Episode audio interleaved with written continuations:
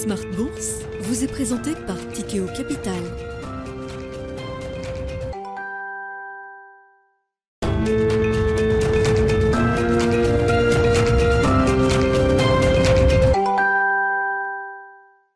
Bienvenue dans Smart Bourse, votre double dose quotidienne de marché en direct sur Bismart. Chaque jour à la mi-journée, 12h30, 13h. Et en fin d'après-midi, la grande édition pendant une heure en direct à partir de 17h, rediffusée à 20h sur Bismart TV.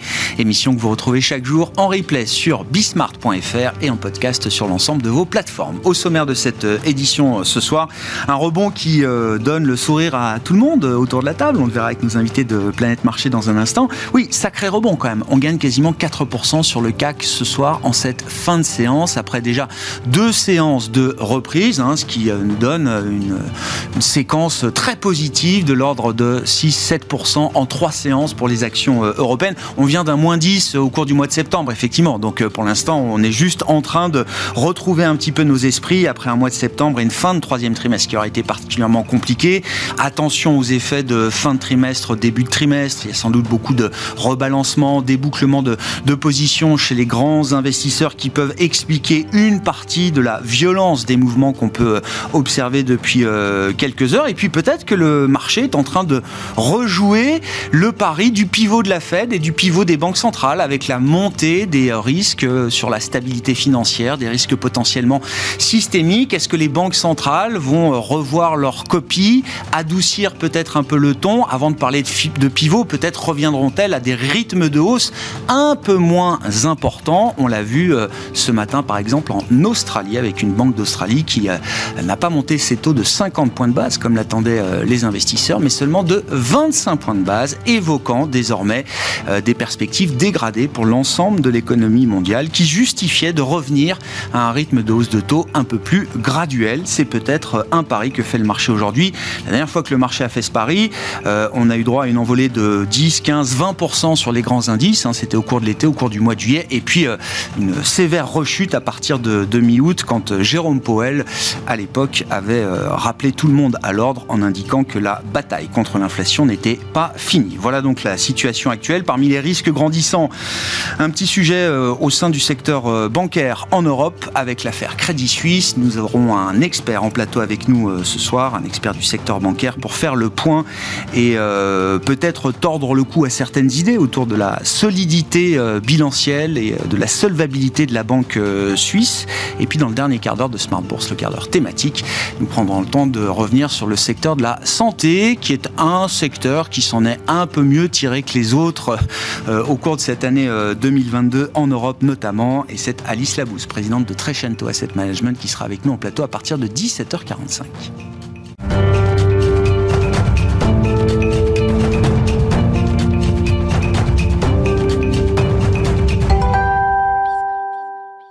D'abord, les infos clés de marché en cette fin de séance en Europe, une séance qui marque les esprits évidemment. Euh, Alix Nguyen qui est euh, avec nous pour ces infos de marché avec une très forte hausse du CAC qui euh, bondit de quasiment 4% en cette fin de séance. Oui, plus globalement, l'ensemble des places européennes opèrent une remontada après avoir atteint leur plus bas niveau de l'année euh, fin septembre.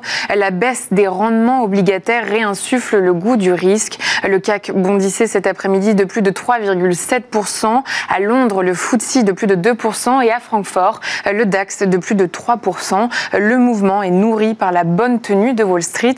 Tous les secteurs profitent de l'ascension des marchés. Hormis Thales, l'ensemble des composantes du CAC sont dans le vert. Et puis les investisseurs sont toujours dans l'attente d'un pivot des banques centrales. En attendant le pivot de la Fed, le plus important euh, bien sûr, on notera que la Banque d'Australie, semble-t-il, a déjà amorcé son pivot avec une décision surprise ce matin. Oui, l'institution a décidé de relever son principal taux directeur de 25 points de base, soit une hausse moins importante qu'attendue. La Banque centrale l'explique par l'important resserrement monétaire effectué euh, depuis le mois de mai, ajoutant cependant qu'un nouveau resserrement sera encore nécessaire. Bon, si l'Australie a fait le travail ou estime avoir fait le travail. Ça n'est pas encore le cas de la Banque Centrale Européenne.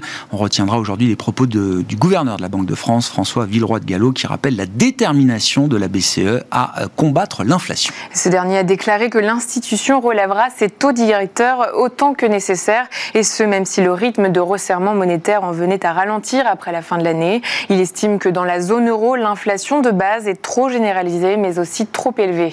Et puis dans l'actualité des entreprises, on retiendra Saint-Gobain qui pourrait obtenir plus d'un milliard de pounds pour la vente de Jewson au Royaume-Uni. c'est une info euh, Bloomberg. Le processus de mise en vente de Jewson, la chaîne de distribution britannique euh, de matériaux de construction, est lancé. Un premier tour d'enchère pourrait avoir lieu euh, d'ici une dizaine de jours. La vente pourrait rapporter plus d'un milliard de livres à Saint-Gobain. C'est plus que les précédentes estimations. Son titre est en nette hausse. Et puis, euh, coup d'œil sur la journée de demain qui sera marquée euh, notamment par la question pétrolière. Oui, euh, se tiendra donc la réunion de l'OPEP.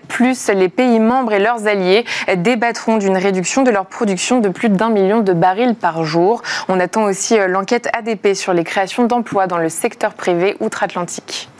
Tendance, mon ami, deux fois par jour, les infos clés de marché à 12h30 et 17h avec Alix Nguyen dans Smart Bourse sur Bismart.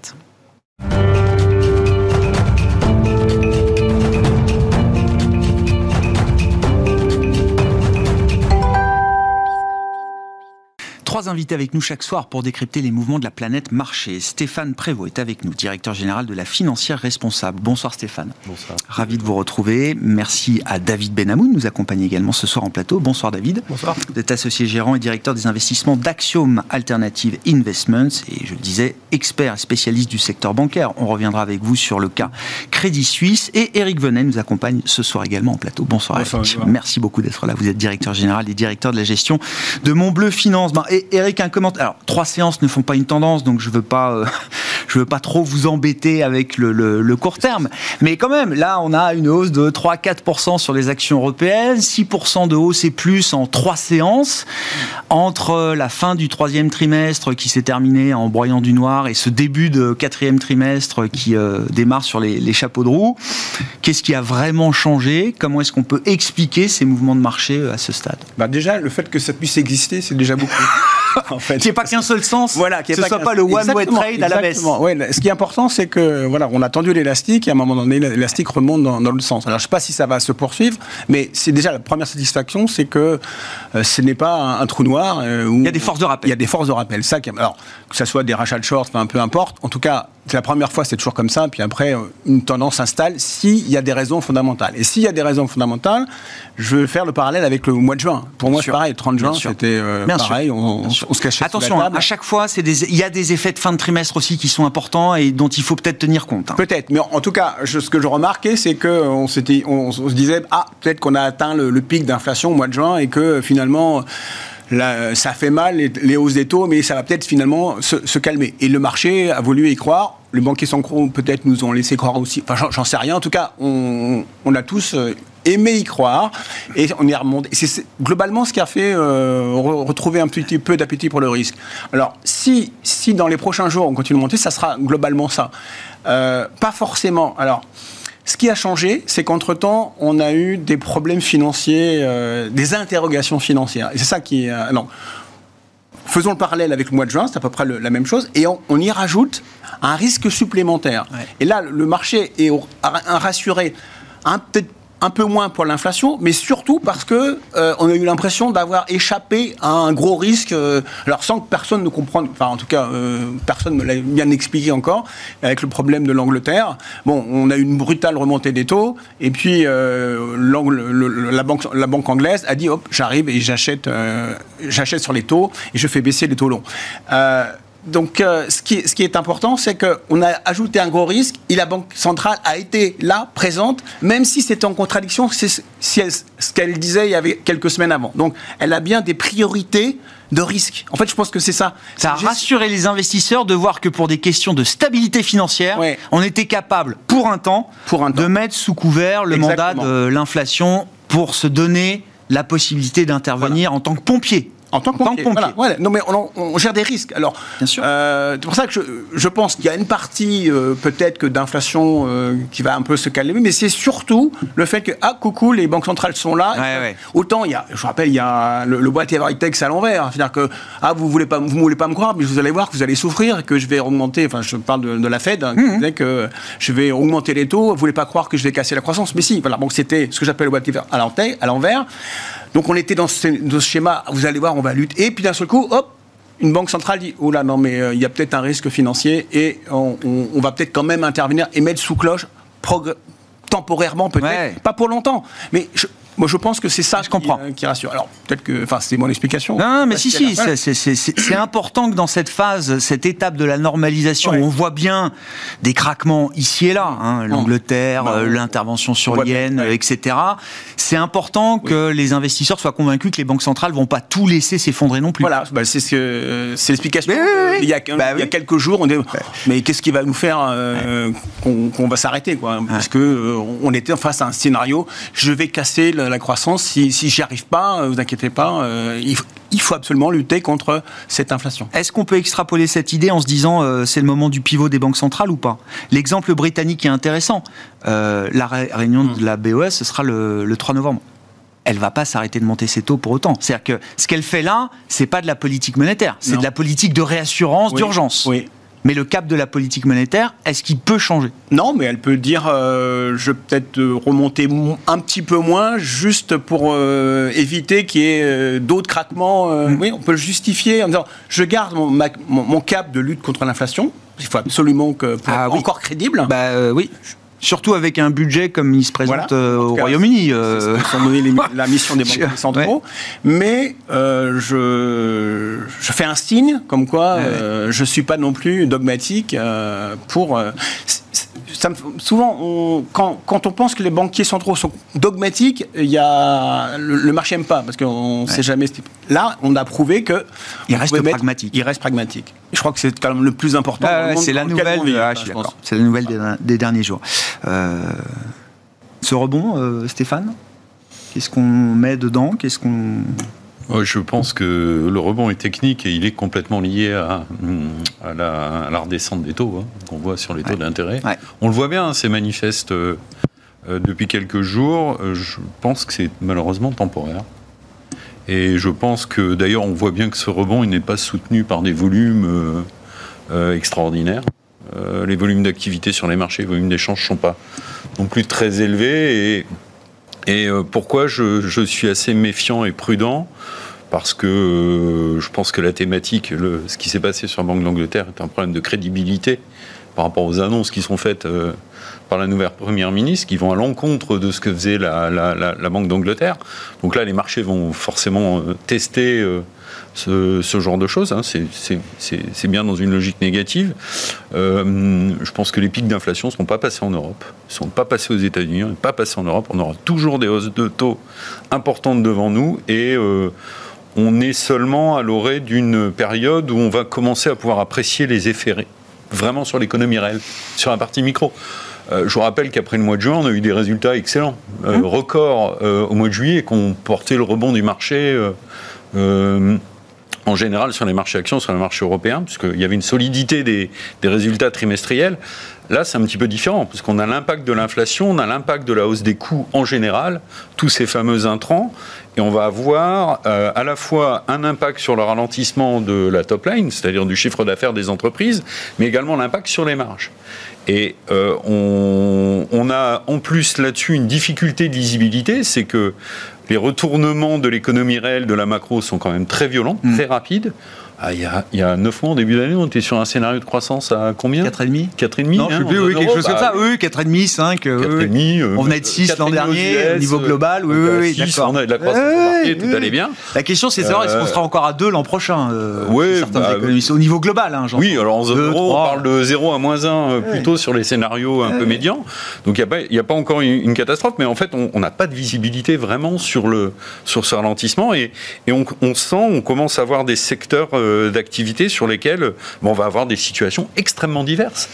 Euh, vous voyez, euh, vous, parlez du, vous parliez de Saint-Gobain euh, Mm. tout à l'heure. C'est vrai que bah, le marché avait sanctionné avec la remontée des taux d'intérêt tout ce qui était lié à l'immobilier, à la construction, et a mis des niveaux de valorisation, des niveaux de cours qui étaient à peu près similaires à ce qu'on avait vu en, en 2007-2008 sur ces valeurs-là. Donc le marché est pricé par un excès de pessimisme ce type de valeur, ce qu'on ne voit pas dans le discours des managements. Non, non. On peut voir des signes de ralentissement à certains endroits, mais euh, il y a encore le patron de Sika, qui est une autre entreprise du secteur, qui ce matin relevait ses guidance. Ils disaient on va faire plus 10%, on fera en fait 15 cette année, et euh, on perdra pas en rentabilité. Alors donc vous voyez, on va rentrer dans une partie micro. Effectivement, on peut avoir des bonnes nouvelles sur un certain nombre de secteurs où ce qui était euh, dans la phase d'affolement du marché qu'on a eu au mois de septembre, euh, toutes les valeurs à fort bêta, les valeurs cycliques ont baissé.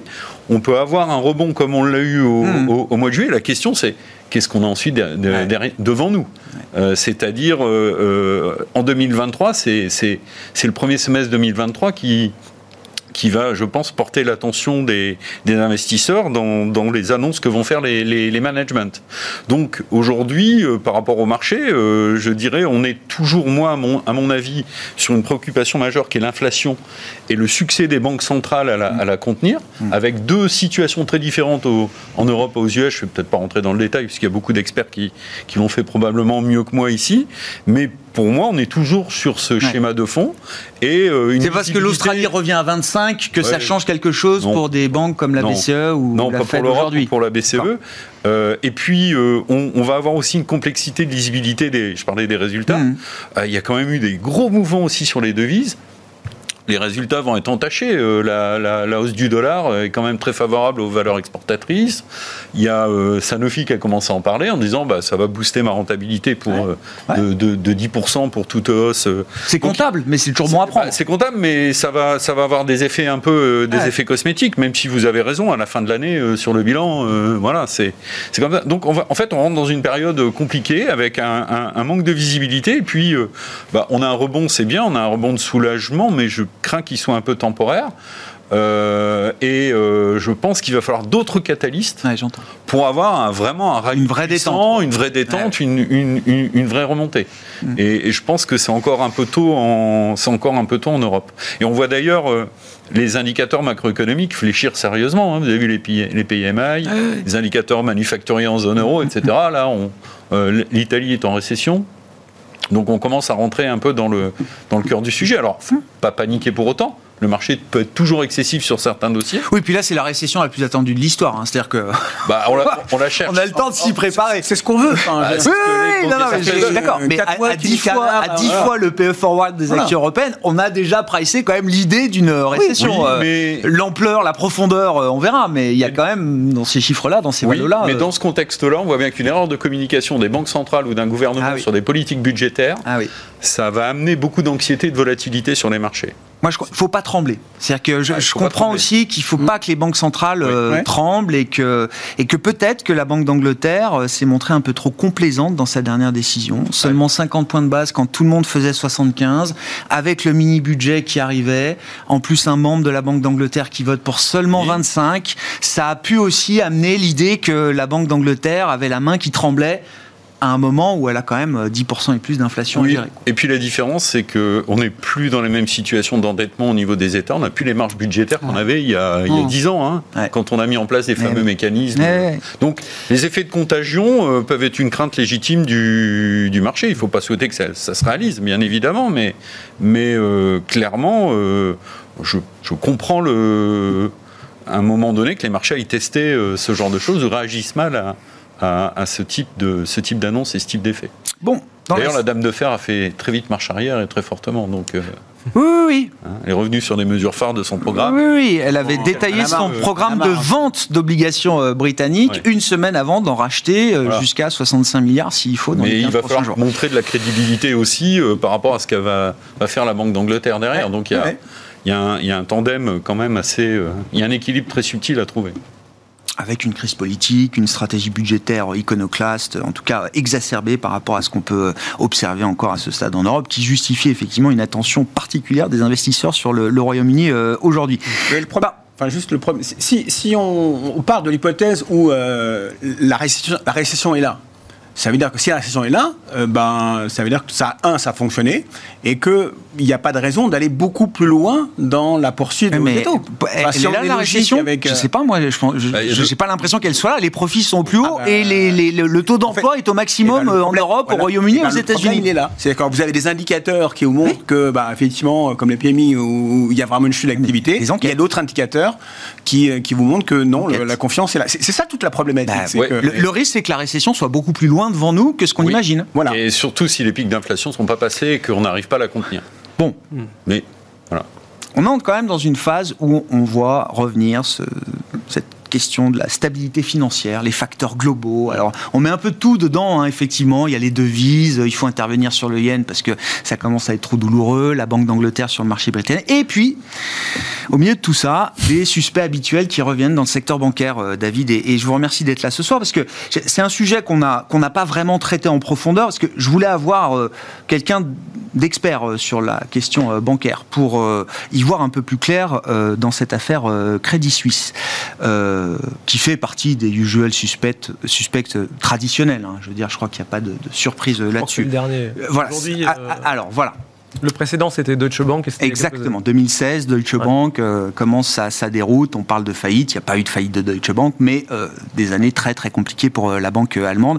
Et semble-t-il que ce soit autour de Crédit Suisse aujourd'hui. Pourquoi Crédit Suisse est en difficulté aujourd'hui, plus que d'autres Quelles sont ses options à ce stade Et comment est-ce qu'on évalue le, risque de contagion systémique sur la base du cas euh, Crédit Suisse? Alors d'abord Crédit Suisse, c'est euh, probablement la dernière banque en Europe qui n'a pas réformé sa banque d'investissement. Euh, qui a une gouvernance déplorable depuis, depuis des années. C'est le champion de toutes les controverses. on a connu Greensill, Archegos, mais c'est une des banques qui a détruit le plus de valeur en amendes, controverses, etc., etc. Donc, et puis on l'a vu aussi à travers les changements de management. Euh, il y a eu beaucoup de changements euh, à la tête de Crédit Suisse euh, au cours de ces dernières années. et tout ça reste, reste relativement confus et précaire. Donc, c'est pour ça que ce qui se passe sur Crédit Suisse aujourd'hui, en tout cas, n'étonne quasiment aucun analyste financier. C'était presque, presque une évidence. Euh, les options pour Crédit Suisse, en fait, elles sont, on les connaît. Hein. Crédit Suisse doit réformer sa banque d'investissement. Pourquoi maintenant? Pourquoi maintenant? Pourquoi là, depuis euh, une semaine, c'est la panique chez Crédit Suisse? Pourquoi est-ce que les exécutifs de la banque prennent leur téléphone tout le week-end pour appeler les clients? Je, suis d'accord, la situation était connue, c'est pas nouveau euh, le problème Crédit Suisse. Pourquoi là, maintenant, ça s'accélère? Le déclencheur, c'est le fameux mémo interne pour rassurer tous les salariés. Ça, je crois que c'était Sérieusement assez. c'est aussi, aussi basique que ça. Hein. C'est parti ah de ça, et dans un contexte de marché aussi tendu que celui qu'on a aujourd'hui, euh, il n'en a, il en a pas fallu plus pour que euh, la note interne sorte euh, et fasse l'objet de tous les commentaires possibles sur Twitter. C'est là où il dit qu'ils sont à un moment critique de leur histoire, c'est ça Absolument. Et, la réalité, c'est que aujourd'hui, on se rend compte que les, investisseurs sont quand même, pour la plupart, restés à une compréhension du, secteur bancaire qui est peut-être quasiment celui qu'on avait en 2008 mais on a un petit peu amélioré. Euh, aujourd'hui, quand on regarde Crédit Suisse, on se rend compte que Crédit Suisse est des années-lumière de, faire faillite. Euh, c'est, on est très loin. Ils ont 13,5% de capital réglementaire dur, donc c'est l'équivalent de ce qu'a BNP, hein, par exemple. Euh, mais en Suisse, vous avez des, couches de capital additionnelles qui vous montent à peu près la totalité du, capital utilisable avant que Crédit Suisse disparaisse, à peu près 100 milliards de francs suisses. Donc on peut en absorber des Archegos et compagnie. Si on regarde la, liquidité. Ouais, parce que c'est euh, souvent un problème de liquidité au départ. Bien sûr, une, banque, ça, ça, eh peut mourir de capital, mais, souvent, comme, comme on l'a vu, Dexia et d'autres, euh, meurent de liquidité. Les ratios de liquidité de Crédit Suisse euh, sont des ratios qui sont plus importants que, ceux qu'on a chez nos banques nationales. Hmm. Donc on n'a pas de sujet de liquidité non plus. Alors il y a aussi toute la thématique des, des, des actifs dits niveau 3. Euh, Je ne sais pas ce que c'est les actifs de niveau 3, euh, David. Ce qui a été euh, en 2008 un des gros sujets, c'était tous les actifs sur lesquels vous ne pouviez pas mettre un prix. Donc c'est les actifs de niveau 3. Donc c'est les actifs qui sont pas liquides et où il faut grosso modo un modèle pour donner le prix. D'accord, d'accord, ok. Euh, il y en avait beaucoup en 2008. Euh, c'est une des raisons essentielles de la faillite de, Lehman. Ça a combiné avec un financement sur le, sur le court terme. Euh, aujourd'hui. des actifs qu'on n'arrivait pas à pricer comme ça. sur, sur, qui sont des actifs complexes, en fait, que vous ne pouvez pricer qu'avec des modèles mathématiques complexes. Très clair. Donc aujourd'hui, ça représente à peu près 1% du bilan de Crédit Suisse, pour donner un ordre de grandeur. Donc c'est extrêmement faible. Ensuite, il y a la question des dérivés, ce qui est revenu aussi euh, ce week-end euh, ou après, c'est euh, les expositions dérivées. Alors, en 2008, on avait une faible part des, produits dérivés qui passaient par les chambres de compensation. Aujourd'hui, c'est l'inverse. Il y a très très peu de produits dérivés qui ne passent plus par les chambres de compensation. Donc, tout, tout, tout ça fait que aujourd'hui, quand on voit la situation de, de Crédit Suisse, il n'y a pas de risque de solvabilité. En revanche, donc pour tous les je dirais, les, les- les créanciers euh, et les porteurs obligataires, c'est plutôt même du pain béni parce que les spreads se sont tellement Écartés, élargis que euh, voilà, il y, a- il y a vraiment.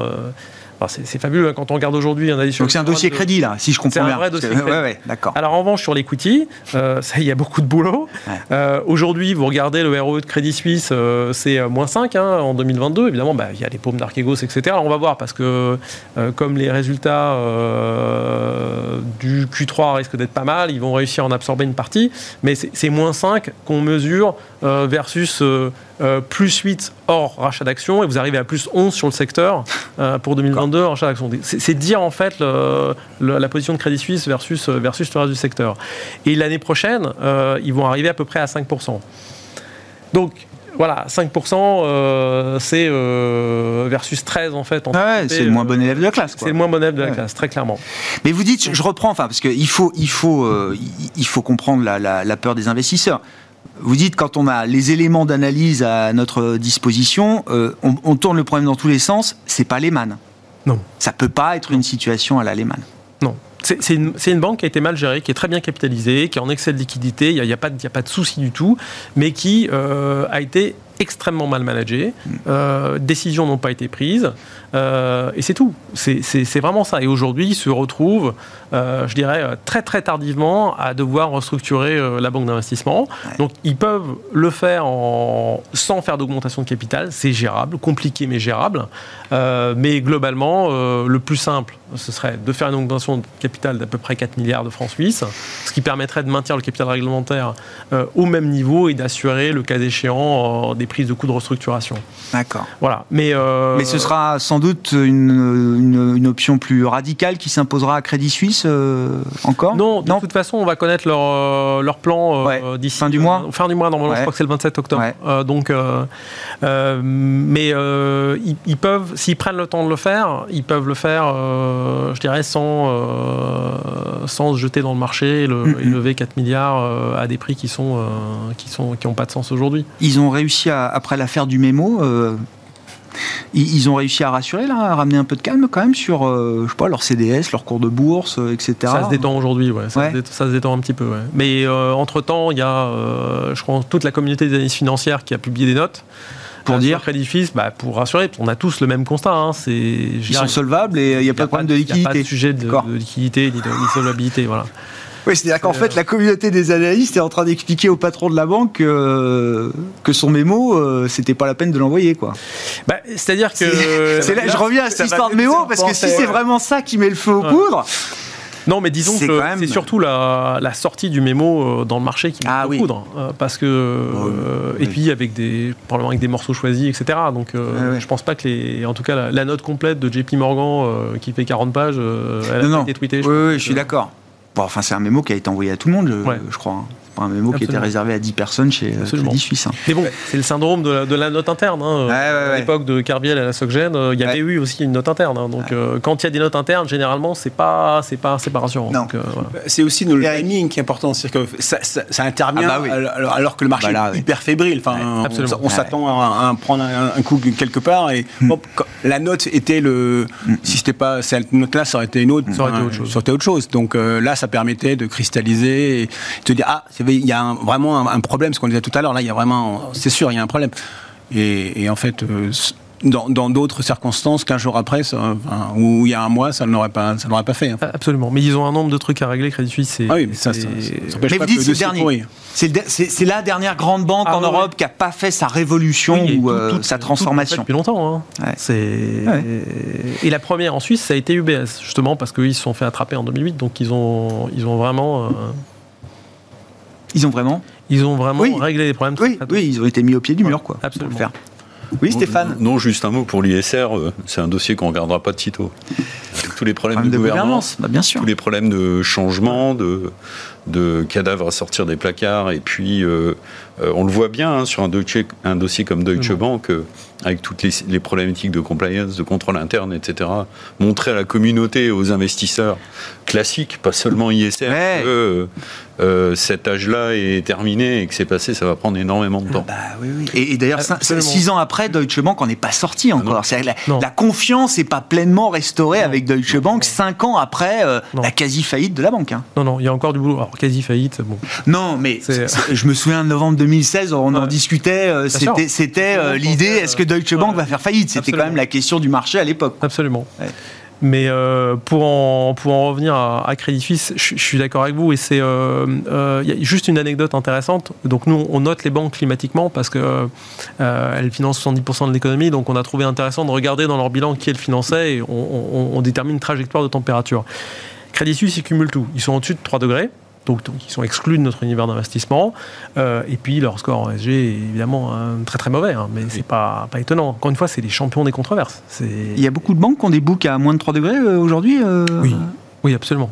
Ah oui? Absolument. Moins de 3 degrés, oui. Mais après, euh, dans l'Union européenne, euh, il ne faut pas oublier une chose, hein, c'est quand vous financez 70% de l'économie, vous êtes juste un, reflet de là où on est euh, l'économie européenne en termes de température. Mais non, globalement, la moyenne, on est plutôt, je dirais, à peu près à 2,7 hein, et les meilleurs descendent en dessous entre 2,1 et 2,4. Pourquoi le marché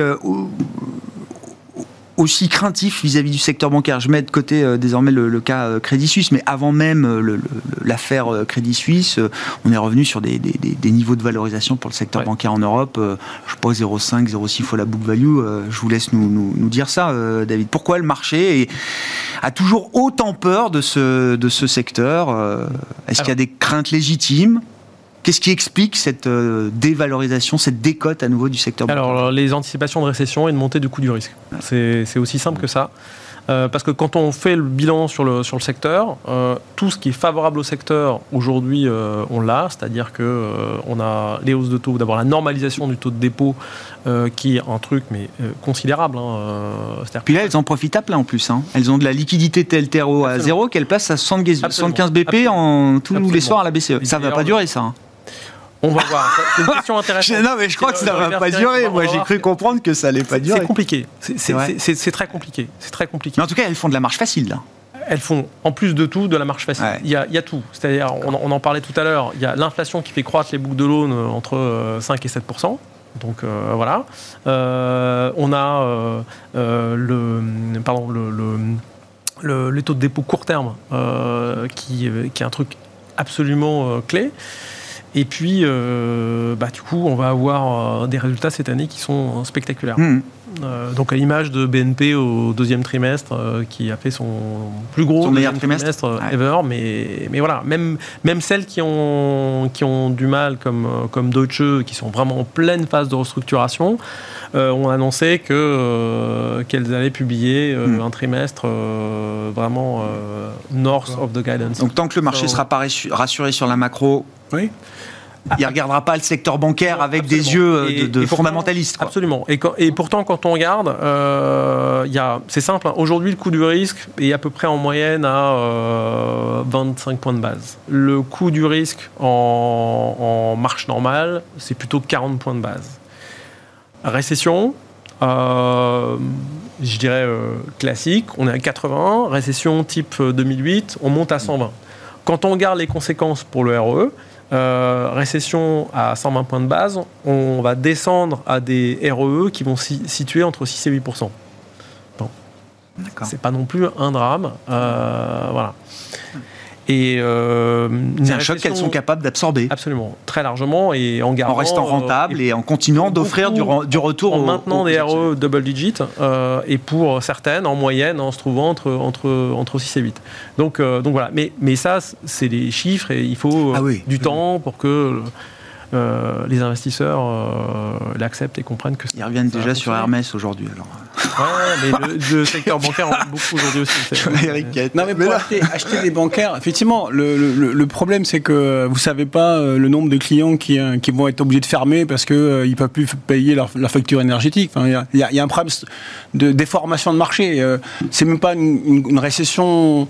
On n'est plus. Enfin, je, je, pense que le, problème aujourd'hui c'est c'est pas un marché ordinaire, c'est-à-dire une récession classique euh, un ralentissement. Non, on, tape, euh, enfin, l'économie se fait taper euh, par une remontée de taux. Il y en a qui sont plus ou moins touchés et encore double peine ceux qui peuvent disparaître parce qu'ils ne peuvent pas payer leur facture mmh. d'énergie. Donc mmh. ça, c'est un flou artistique le plus complet. Donc je, pense que les banques feront un superbe, ils passeront au-dessus de ça, mais acheter une bancaire, Ouais, euh, c'est si en plus on Ouais. rajoute euh, qu'il y a trois jours on disait attention au Crédit Suisse, euh, enfin je vais me faire taper sur les doigts. Enfin, mais euh, vous, allez- vous achetez de la finance alors qu'on est en train de vous expliquer que C'est les Man, c'est les Man Brothers qui reviennent. Donc euh, psychologiquement pour acheter, c'est même si les fondamentaux, je suis d'accord avec vous, les fondamentaux sont superbes. hein. Alors, le paradoxe, c'est que notre fonds equity bancaire, c'est celui qui a collecté le plus depuis le début de l'année. C'est étonnant quand même. hein. Donc, on a quand même des, Oui, des gens qui oui, mais parce que- taux, parce- etc. Mais Parce, que, c'est pas pour cher. jouer, pour jouer, en plus pendant très longtemps on a joué la hausse des taux euh, en disant bah Bien sûr.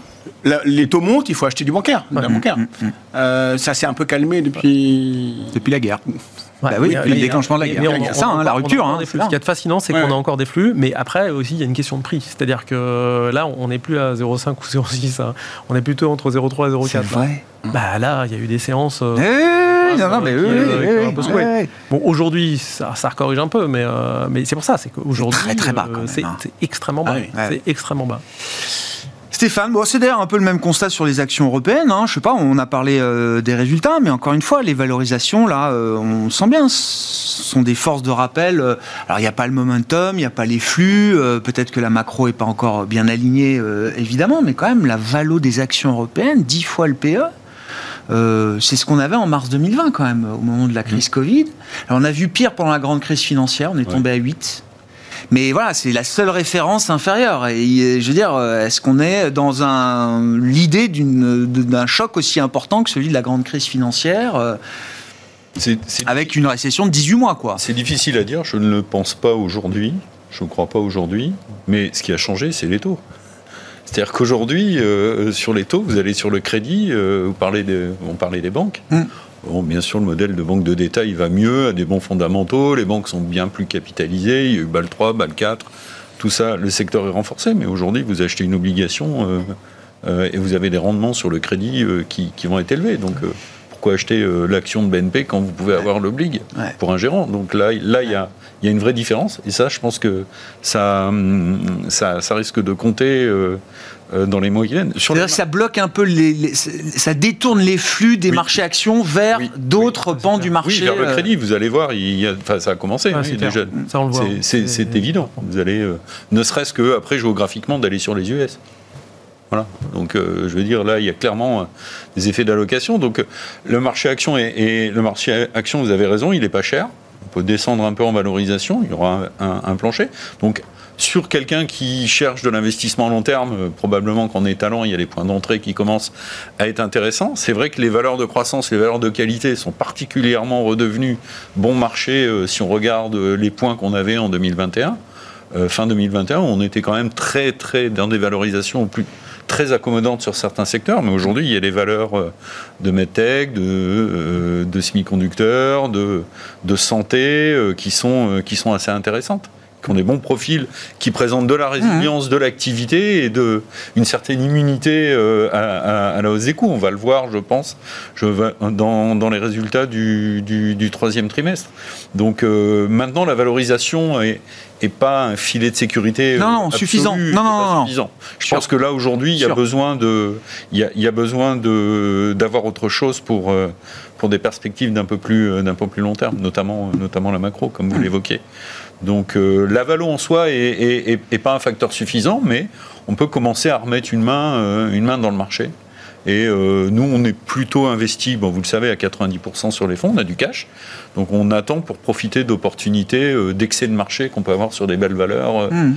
euh, et, et il y en aura. Donc il va y avoir de la volatilité sur les résultats. On va avoir des mauvaises surprises, il y aura des bonnes surprises. Euh, mais euh, ce, qui, ce qui va Il y aura plus de dispersion, quoi. Ce Ouais, sera ça va être beaucoup moins. plus ouais, ouais, dispersé. ouais, je comprends. Ce sera pas tout à fait la situation du mois de juillet, à mon avis, où là, quand même, tout le monde c'était rallye général. Oui, alors il y a peut-être un excès de pessimisme, mais on voit bien qu'au niveau des analystes, on est encore, encore une fois, probablement assez, assez perdu. Puis on comprend, on comprend pourquoi. Parce que l'inflation, c'est pas non plus euh, un facteur euh, que les jeunes générations appréhendent dans le marché. Personne C'est n'a connu- difficile à l'appréhender. Personne n'a connu Mais dans les résultats, moi je suis frappé de voir au niveau des brokers et des analystes le, le- le- le manque de profondeur dans les analyses sur l'impact que pourrait, on pourrait avoir sur, sur les résultats. Je, je suis assez frappé de ça. En même Mais temps, regarde en valeur quand même. euh, ils regardent en valeur, mais Bah oui. en même temps, quand on quand on consulte les entreprises, parce qu'on dialogue beaucoup avec les boîtes Ah oui. en tant qu'investisseur, euh, on n'a pas toujours non plus l'accès à l'information. Une information qui permet de justement euh, voir un petit peu, euh, de mesurer, d'appréhender euh, l'impact qu'on peut, Mm. qu'on peut avoir.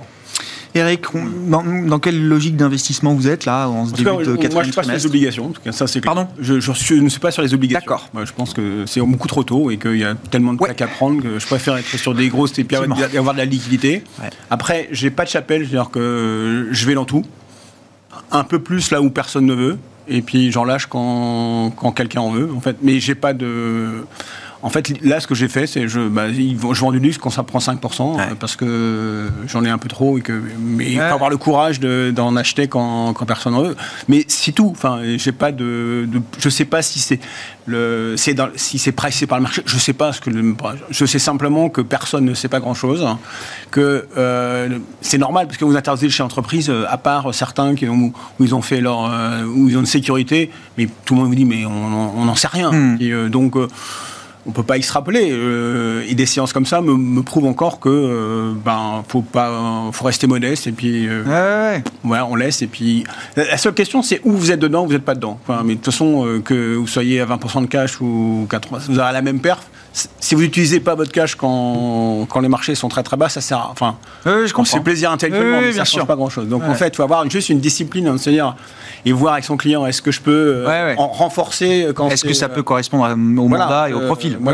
Tous mes clients le savent que c'est lorsque je suis complètement démoralisé, c'est c'est eux qui m'appellent, ils me disent je vous remets de l'argent. Et c'est là, c'est là où on gagne de l'argent. Mais c'est c'est évident. Donc, Et qu'est-ce qui, est- mais, comment on sort de ça? C'est à quel moment on va retrouver euh, C'est toujours, on reste sur l'inflation, les banques centrales, c'est encore euh, Mais ça et toujours. Même inflation, enfin, mais, on, on se- on- mais personne n'a la même définition de l'inflation. C'est-à-dire que la BCE vous dit, euh, moi je suis sûr qu'on on descendra jamais plus à moins de 4. Ça, me paraît euh, aujourd'hui structurel parce que les, la- les politiques désinflationnistes qui sont dues à la Chine, c'est fini, alors que vous avez un, un changement structurel énorme, Mmh, le coût de l'énergie va monter. Donc, à mon avis, une bonne inflation pour moi, c'est 4. Voilà, c'est le chiffre est dit. Pour l'instant, on dit qu'on veut deux. Oui, on dit toujours oui, qu'on veut enfin, deux. On est d'accord, mais bon, euh, alors là, enfin, Mais ça changera, ça.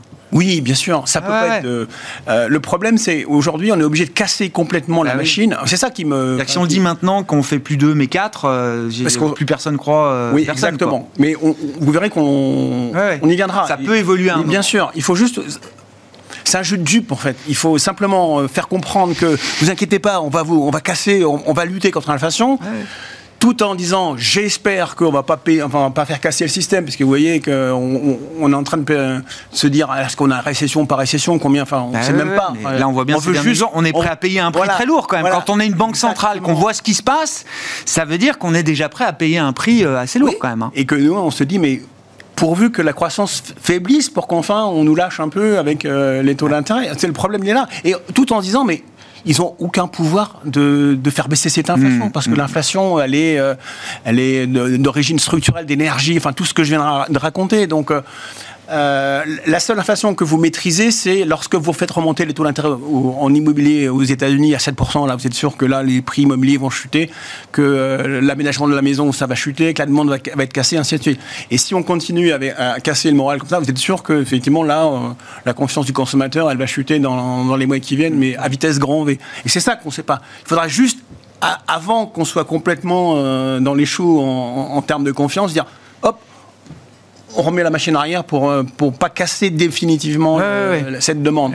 On a mis tellement d'années à obtenir cette euh, cette, résilience de la demande. Enfin, ça fait des, des années qu'on dit mais on est en dé- déflation, que personne ne veut investir, qu'on veut pas consommer parce que demain on consommera, on achètera moins cher. Enfin, Ouais, on est sorti de ce schéma-là.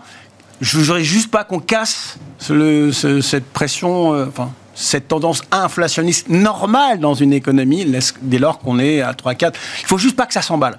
Et je pense que ça va pas s'emballer vu ce qu'on qu'on prend sur la tête en ce moment. Euh, la question immobilière, alors, elle est sans doute différente d'un marché à l'autre, et c'est vrai qu'en France, euh, c'est pas le même marché qu'au Royaume-Uni, euh, par exemple, avec beaucoup de taux variables hein, au Royaume-Uni. Là, sur le- le- le- les banques, elles sont prêtes à encaisser des chocs importants sur euh, des marchés immobiliers qui seraient peut-être et qui sont peut-être déjà en risque aujourd'hui, euh, David? Oui, parce que la structure en fait de financement a beaucoup changé. C'est-à-dire qu'on a encore en tête euh, les structures de financement euh, taux variable ou taux fixe Ouais. table euh, tous les tous les 5 ans Ouais. par exemple au Royaume-Uni avec des loan to value très très élevés. Et c'est moins le cas ça, ça, ouais, ça a vraiment changé. Ah, Aujourd'hui, on a des, des, des loan to value qui sont quand même très très conservatrices par rapport à ce qu'on avait. Il y a a été importé au UK le fameux prêt amortissable qu'on connaît en Europe. Les durées fixées sont, sont des durées beaucoup plus longues, hein, 20 ans. Euh, donc il n'y a pas un mur de refinancement tous les 5 ans pour euh, les, les- non, pas, alors, euh, on a quand même des différences de structure. Ça, ça, ce sera jamais comparable, notamment au marché français. Oui. Alors qu'il bénéficie en plus du taux d'usure, donc, donc ouais, ça ralentit encore la, la hausse. Donc, donc, donc, ce sera jamais comparable. Il y aura une volatilité plus importante et, et on voit déjà les prix de marché au UK commencer à baisser, Ouais. les prix de l'immobilier baisser.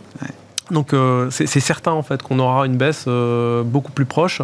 Euh, mais ce qui est intéressant, c'est qu'ils ont quand même appris de- des précédentes crises. Euh, Il y a un certain nombre de choses qui ont été faites. Donc, euh, donc il y a moins d'in- moins d'inquiétude là-dessus. Hmm. Mais ça reste un sujet. oui. Bon, on s'arrête sur l'immobilier Bah, britannique. remontée des taux d'intérêt, récession, je ne vois pas l'intérêt d'aller sur- s'exposer directement en immobilier. Clairement. Clairement euh, moi, pour moi, c'est un secteur qu'il faut, euh, qu'il faut absolument. euh, qu'il faut, qu'il faut- Alors pour les foncières cotées, euh, Ouais, même en général, le, choc est déjà j'avais- bien, j'avais- j'avais une très belle, bien là. hein. euh, J'avais une très belle société qui s'appelle Segro, Bien sûr. que vous connaissez, euh, qui est très peu endettée, etc. Bah, ça n'a pas empêché euh, Oui, le titre de souffrir et c'est probablement pas fini. Mhm. Même si fondamentalement c'est pas une boîte qui fera faillite, qui a un beau business model, un bon, un bon management, etc. Mais euh, Sans c'est de l'actif réel, l'immobilier, c'est assez indexé, euh, c'est du produit, c'est c'est du, du récurrent, euh, Ouais, c'est indexé. Vous euh, avez les clients majeurs qui commencent à ralentir les projets, voire à les annuler, et que bah, vos actifs sont dans une belle ville, bien sûr au centre de Londres, etc. Vous avez, vous, avez, vous avez une valeur, vous avez à long terme des filets de rappel, mais sur le, sur la, sur la, avec l'environnement Ouais, ouais, qu'on connaît, Il y a un choc sur les prix qui doit il y a arriver. Un choc sur les prix qui Ouais, doit ouais. arriver, indéniablement. Donc c'est, pour l'instant, c'est, beaucoup trop tôt pour, euh, pour y retourner. Merci beaucoup, messieurs. Merci d'avoir été les invités de Planète Marché Merci. ce soir. Stéphane Prévost, directeur général de la financière responsable. Éric Venet, directeur général et directeur de la gestion de Montbleu Finance. Et David Benamou, associé gérant et directeur des investissements d'Axiom Alternative Investments.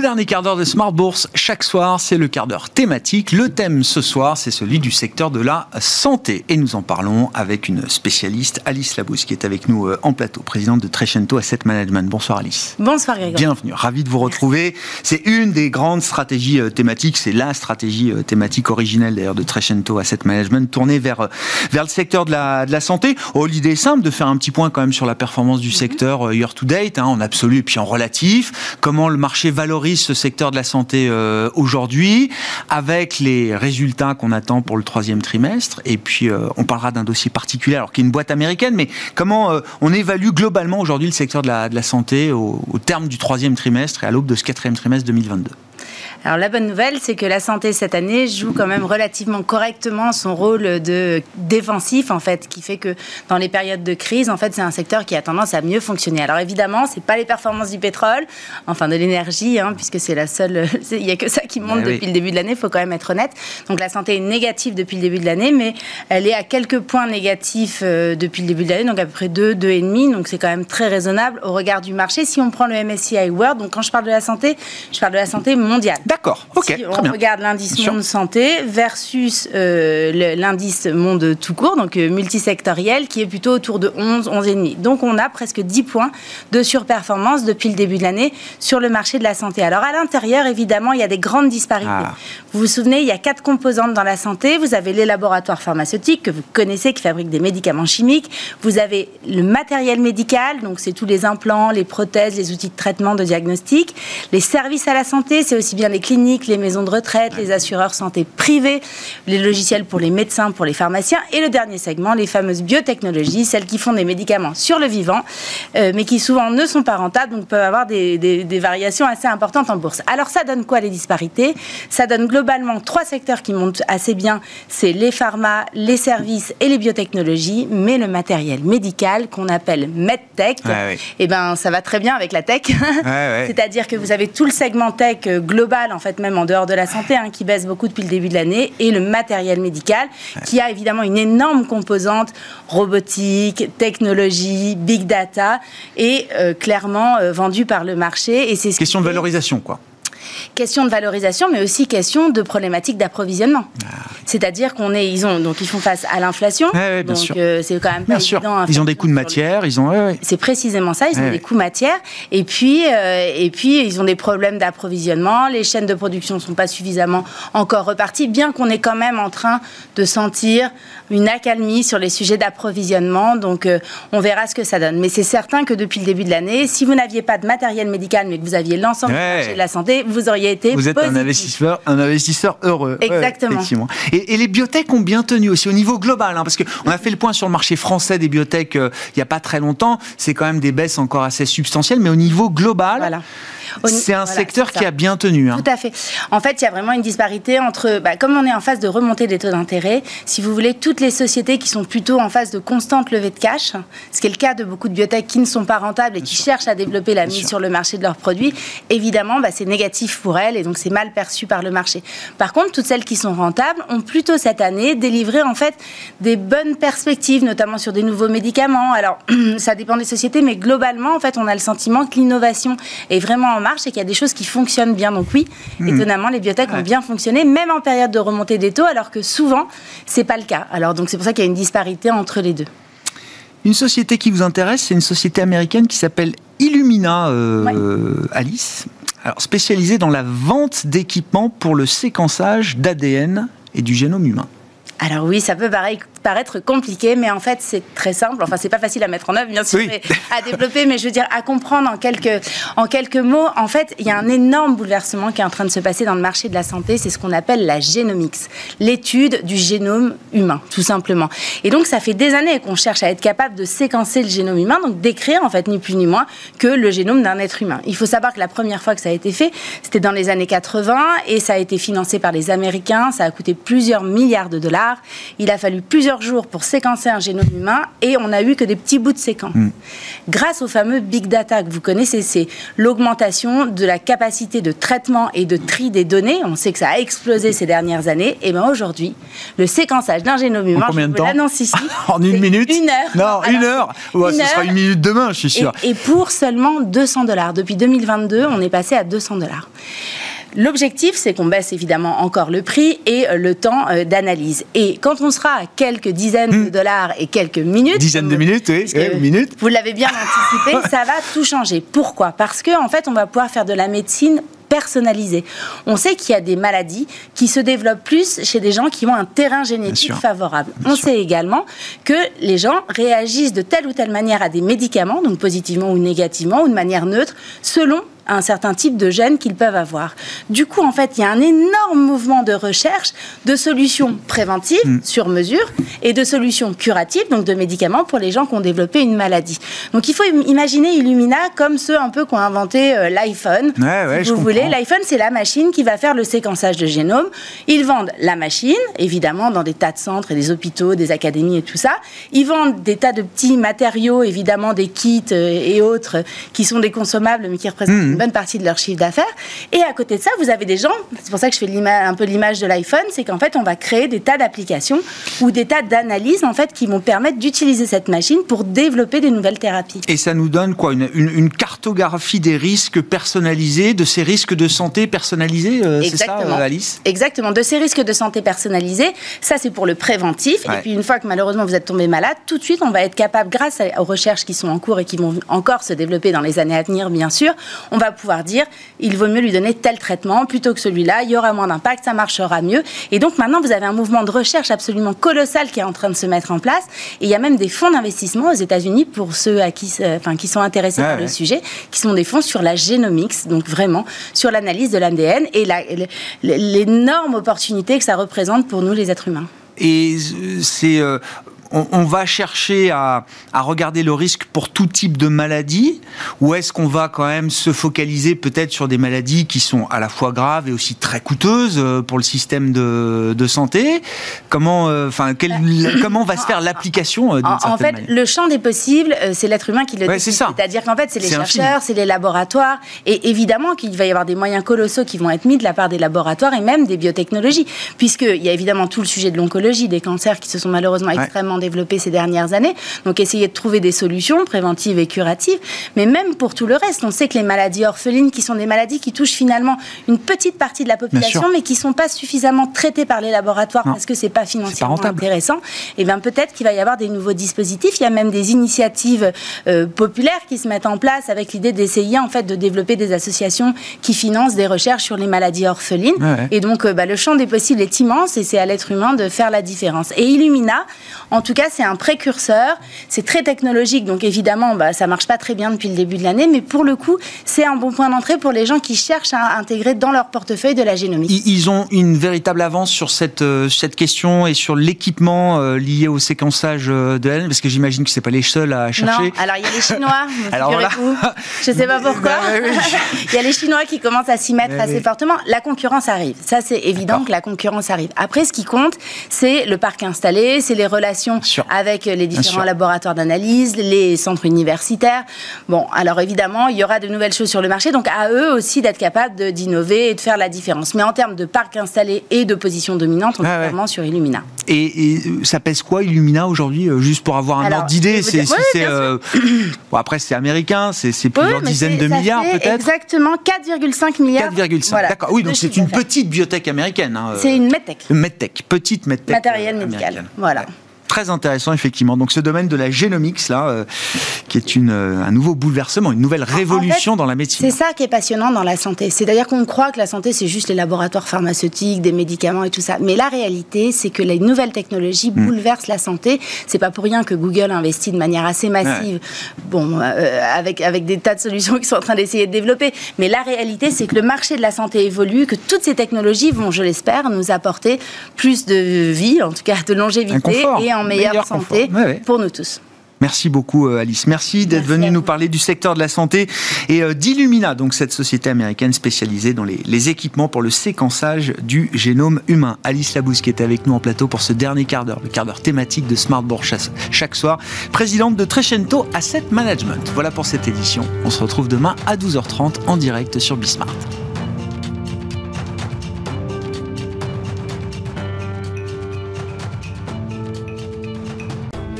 Smart Bourse vous a été présenté par Tikeo Capital.